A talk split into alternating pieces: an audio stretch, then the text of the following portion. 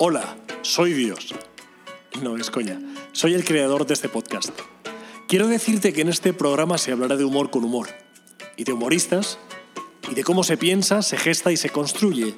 Eso tan sumamente serio para la vida humana que es lo que llamamos humor. Cualquier sugerencia sobre humoristas que tratamos, o sugerencias sobre humoristas que os haría ilusión que tratásemos en el futuro, podéis enviárnoslas a través de la dirección de correo electrónico hola.sergimo.com. Y ahora ya, sin mayor dilación,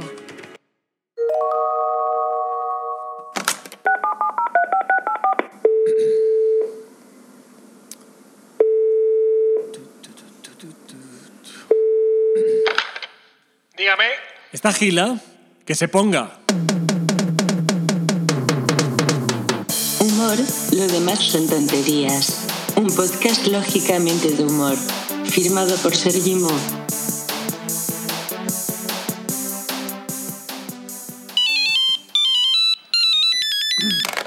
Dime. Hola.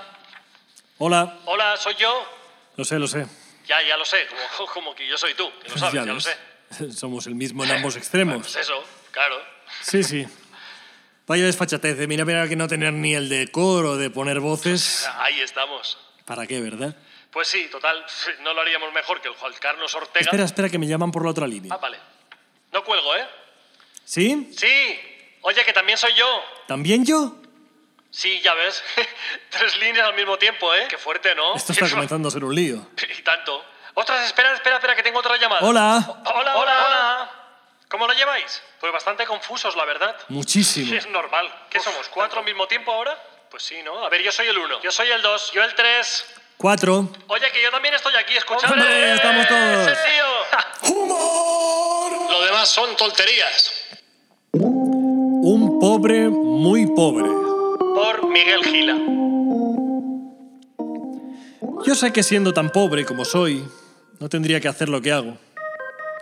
Sería distinto si fuese millonario, o si no millonario, que tuviera al menos un negocio que me dejara al mes 300 o 400 mil pesetas de beneficio, o que fuese un empleado de una multinacional que ganara 200 mil pesetas, pero soy pobre, muy pobre. Duermo en los bancos de los paseos y en invierno me tengo que tapar con periódicos para no pasar frío. Y si alguna vez como algo, es porque hay gente buena que me dan un pedazo de pan o las sobras de la comida del día anterior. Por eso digo que siendo tan pobre como soy, no debería hacer lo que hago. Pero no lo puedo remediar. Y cada año por Navidad le regalo a mi madre un abrigo de bisón o un collar de perlas auténticas. Ella siempre me dice, Hijo, siendo tan pobre como eres, no tendrías que hacerme estos regalos tan caros. pero yo sé que es mi madre y sé lo que sufrió cuando se quedó viuda, que yo tenía dos años y ella se destrozaba las rodillas fregando pisos para poder alimentarme. Por eso se merece no un abrigo de bisón, sino docenas de abrigos de bisón. Todo lo que se haga por una madre es poco. Sin embargo, a pesar de mi pobreza, me da vergüenza pedir limosna. Solo cuando hace mucho tiempo que no sé nada de mi madre, pido algunas monedas para llamarla por teléfono. Y ella al otro lado del teléfono siempre me dice lo mismo. Hijo mío, ¿por qué en lugar de gastarte esas monedas en un bocadillo, te las gastas en llamarme por teléfono? Porque hace mucho que no sé nada de ti. ¿Estás bien, mamá? Sí, hijo, pero con problemas. Se me ha ido la cocinera y estoy desesperada. Estas son las cosas que me hacen sufrir mucho más que mi pobreza. Como aquella vez que una criada le rompió una sopera de la vajilla inglesa que yo le había regalado por el Día de la Madre. Por supuesto que al día siguiente le compré otra y una cubertería de plata. ¿Y tú cómo estás, hijo? Muy bien, mamá. ¿Has comido hoy? Sí, mamá. Y no es verdad que haya comido. He pasado varios días sin probar ni un pedazo de pan. Pero ¿qué ganaría con decírselo? ¿Hacerla sufrir? Bastante sufre sabiendo que soy pobre, que duermo en los bancos de los paseos y que en invierno me tengo que tapar con periódicos para no pasar frío, que estos zapatos que llevo puestos son tan viejos que se me caen a pedazos y que la única prenda de vestir que tengo es este abrigo, que me lo regaló una señora a quien se le murió el marido de no sé qué. A lo mejor de llevar este abrigo. Mi madre sufre mucho con mi pobreza, Por eso yo la tengo como una reina. Y si alguna vez no pudiera comprarle pulseras de brillantes o abrigos de bisón, sería capaz de, de, pedir limosna. Que, que, ya lo he dicho antes, me da vergüenza, pero sería capaz de pedir limosna, porque las madres se lo merecen todo. Hace tres años le compré una casa en una zona residencial y un Mercedes. Tiene su chofer, su jardinero, su ama de llaves, su doncella, su cocinera, y un televisor de colores de 40 pulgadas, estéreo, y si mi madre tiene todo eso, a mí qué me importa ser pobre, dormir en los bancos de los paseos y estar sin comer días enteros. Pero tengo un defecto, porque una cosa son las madres y otra cosa son los caprichos. Yo soy muy pobre, pero caprichoso. Tengo locura por las corbatas y tienen que ser italianas y de seda natural, que siendo tan pobre como soy, es absurdo. Lo que llevo debajo del abrigo, más que una camisa, es un pedazo de trapo, y el cuello está lleno de agujeros y, hace meses que no la lavo. Sin embargo, estoy loco por las corbatas de seda natural y raro es el día que no me compro dos o tres, que luego ni me las pongo. Porque, ¿habrá algo más ridículo que un pobre con una corbata de seda natural? ¿Qué hago? Las regalo. Y lo mismo que con las corbatas me pasa con la pintura. Soy un enamorado de la pintura. Voy a las subastas y compro obras maestras de los grandes pintores.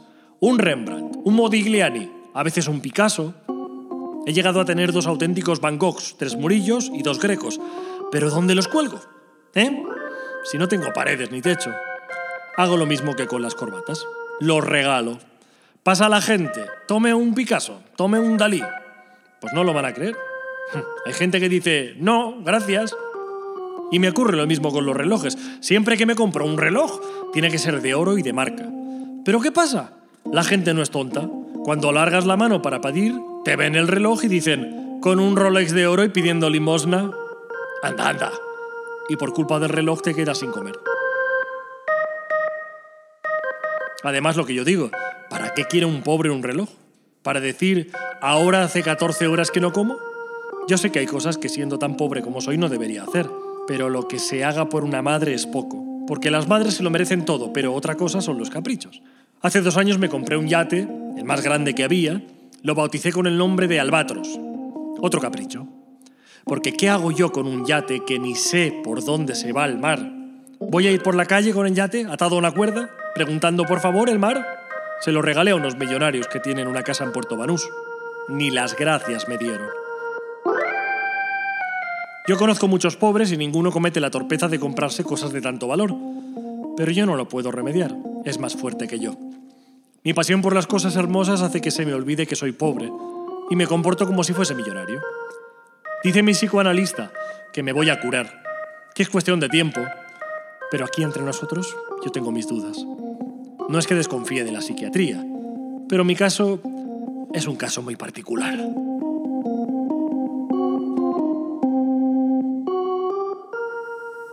Miguel Gil es recordado por su inteligencia y sentido de la ironía aplicadas al humor.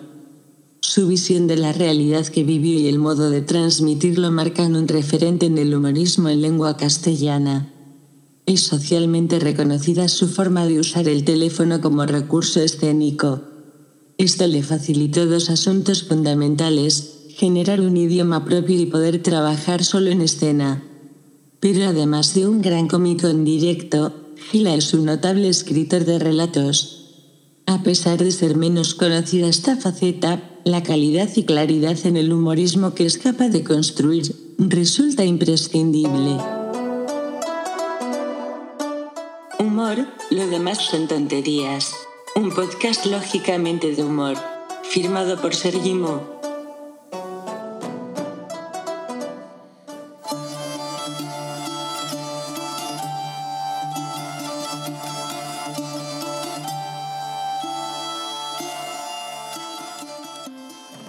A los pies de un devoto franciscano se postró un penitente. Diga, hermano, ¿qué oficio tiene? Padre, sombrerero. ¿Y qué estado? Soltero. ¿Y cuál es su pecado dominante? Visitar una moza. ¿Con frecuencia? Padre mío, bastante. Cada mes, mucho más. Cada semana, aún todavía más. Ya, cotidiana Hago dos mil propósitos sinceros. Pero explíquese, hermano, claramente. ¿Dos veces cada día? Justamente. Pues ¿cuándo diablos hace los sombreros? Este es un poema escrito por Tomás de Iriarte en el siglo XVIII. Lo demás son tonterías. ¿Hola? Soy yo otra vez. Ya escucho. ¿Y, ¿Y qué? Que me parece fenomenal. ¿El qué? Pues eso. ¿Eso qué es? ¿El qué? ¿Eso? Ah, esto. Sí, eso. Ya. Sí. Oye, pero... ¿Pero qué? No sé. Tú me has llamado. Y Efectivamente. me has dicho que te parece fenomenal. ¿Y es verdad que me lo parece? Ya. ¿Pero el qué? Joder, pues esto. ¿Y qué es eso? ¿Lo qué? ¿Eso? ¿Dónde? Ahí. ¿Qué dices? ¿Aquí? Sí. ¿Aquí hay algo? Algo habrá. Seguro. Algo que te parece fenomenal. Ah, sí, sí, sí, claro. Correcto. ¿Y? Pues nada, que me parece fenomenal. Mira, voy a colgar, ¿eh? Pues eso. Sea posible. Sí, Oye, que, que no me he quedado tranquilo, ¿eh? ya. ¿Y? Pues nada, quiero que sepas que en el fondo, pues que tienes toda la razón. Ajá. Bueno, ¿te quedas más tranquilo? Hombre, tranquilo, tranquilo, no exactamente. Pues tranquilízate, hombre. A ver, ¿qué te preocupa? Pues una llamada sin ningún sentido. Ah, ya. Menudo absurdo, ¿eh? Tú dirás. Yo no digo nada. Pues menos mal. Bueno, te dejo que tengo que leer un libro, ¿eh? Tira, Ah, un abrazo. ¿Será posible? ¿Número oculto? Hola. Hola. Hola. Hola, ¿e- ¿eres, no serás el mismo de antes? No exactamente. Ah, vale. Oiga, perdone, ¿está interesado en escuchar un microrelato en falso directo por teléfono? Bien. Pues manténgase en la escucha.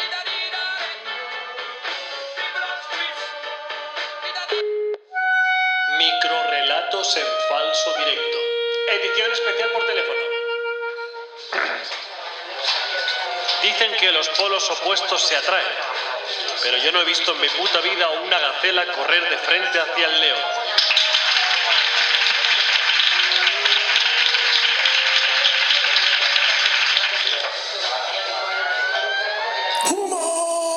Lo demás son tonterías. El más allá es como el más acá, pero visto del revés.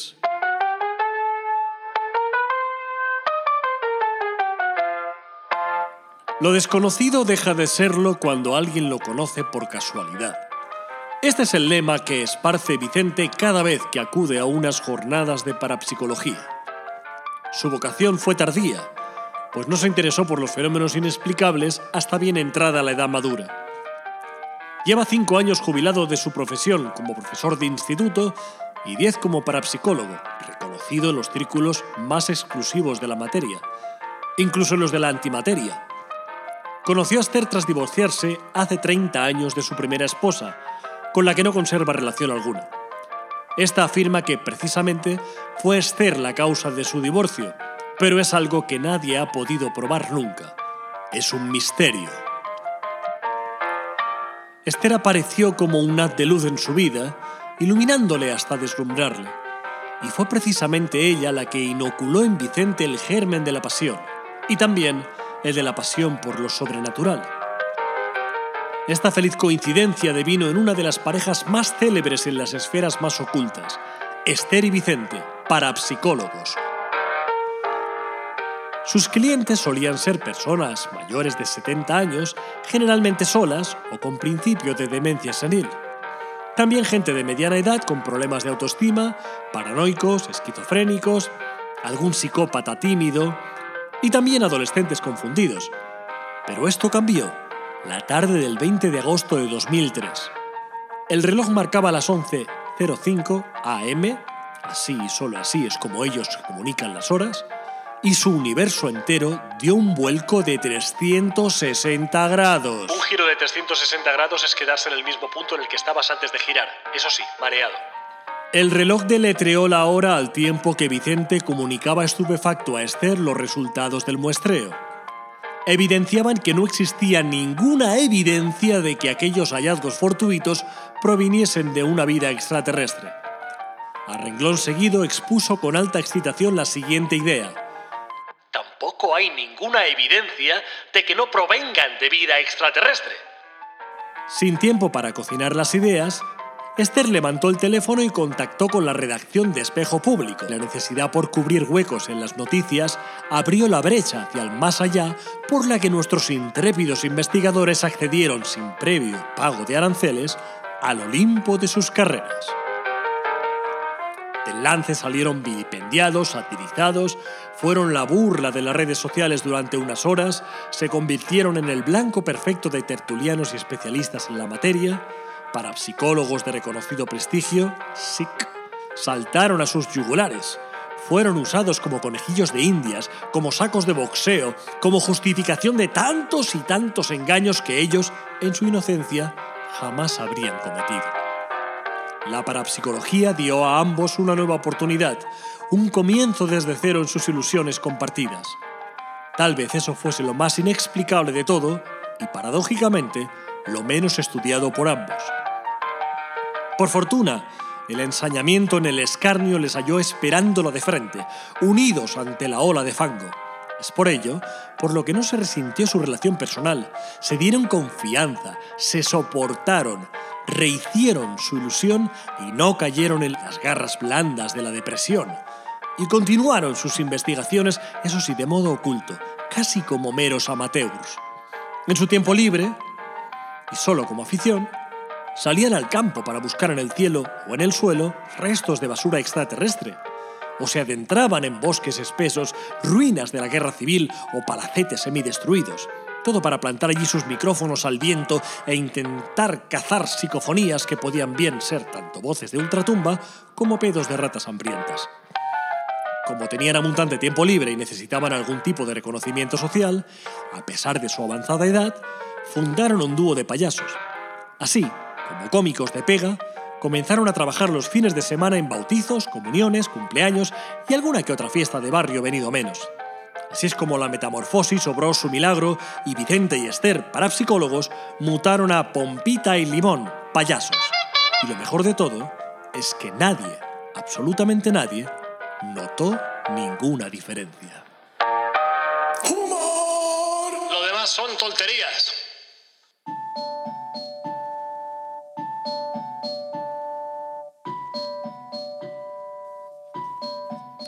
Todos los años, en primavera, me pongo mis alas de papel y vuelo más arriba de la montaña que hay frente a mi ventana. Ato las nubes con hilos y paso el otro extremo de los hilos alrededor de mi cintura. Después los aseguro con un fuerte nudo y cuando los tengo sujetos, pinto cada nube de un color distinto. Luego dejo las nubes en libertad y en las ciudades llueve amarillo, rojo, verde, azul La gente no comprende cómo es posible que la lluvia sea tan hermosa. Esto es algo que hago cada vez que estoy solo, algo que no puedo comentar con nadie. La gente sabría que estoy loco. Estoy seguro de que si la gente me viese ponerme las alas de papel y volar hasta la montaña, me encerrarían. Y más si supieran que cuando llueve amarillo, verde, azul o rojo, es porque yo pinto las nubes de colores. Hace algún tiempo, estando arriba de la montaña, pasó un pastorcillo. El pastorcillo se detuvo y miró con curiosidad las nubes que yo había pintado. ¿Te gustan? Mucho. ¿Las ha pintado usted? Le dije que sí. El pastorcillo se rascó su pelo enmarañado. ¿No me pintaría mis ovejas? ¿Te gustaría que te las pintara? Sí. ¿De qué color? De todos. Cada una de un color distinto. Veamos, ¿cuántas tienes en total? 26. Yo no tenía 26 colores, pero me las arreglé. Cuando terminé de pintarle las ovejas, el pastorcillo no lo podía creer, saltaba de júbilo. Oveja verde y patas amarillas, oveja roja y patas azules, oveja naranja y patas violeta, oveja violeta y patas verdes. Estaba feliz con su rebaño multicolor. ¿Por qué no pinta el perro? Fue muy difícil convencerle. El perro no quería que le pintaran de ningún color. Decía que le iban a confundir con alguna de las ovejas y no quería perder su personalidad pero finalmente, después de mucho acariciarle, se dejó pintar. El perro era de lo más divertido. Para que no se pareciese a ninguna de las ovejas, lo pinté a rayas, una azul y otra violeta, otra azul, otra violeta, otra azul, otra violeta. Cuando estaba colocándome mis alas de papel para regresar, el pastorcillo me preguntó si yo era Dios. No, ¡Qué disparate! Yo solamente soy un pobre loco. Y una vez en el aire, volando de regreso, miré hacia abajo. ¡Qué hermoso espectáculo! Las ovejas de colores vivos, el perro a rayas. El pastorcillo me saludaba agitando su mano. Y se hizo de noche y guardé mis alas para el día siguiente. Alas. Relato de Miguel Gila.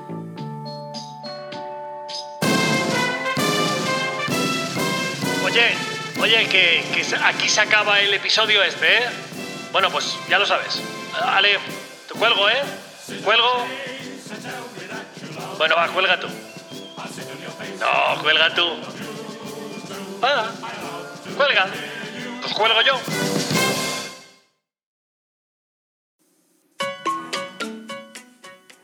Recuerda que puedes escuchar humor, lo demás son tonterías a través de iVoox, iTunes y Spotify. Recuerda también que estaría muy bien que ahora mismo tuvieses el detalle maravilloso de puntuarnos muy bien en iVoox. No te olvides, por favor. Nuestra integridad mental depende de ello. Y por último, recuerda también que puedes comentarnos allí o en la cuenta de Instagram sergi.mo.humor. Ah, no era lo último. Porque me falta recordarte que también tienes a tu disposición la dirección de correo electrónico hola arroba. Ahora sí que ya está todo. Ya puedo desconectarme hasta el siguiente episodio. Sayonara, baby.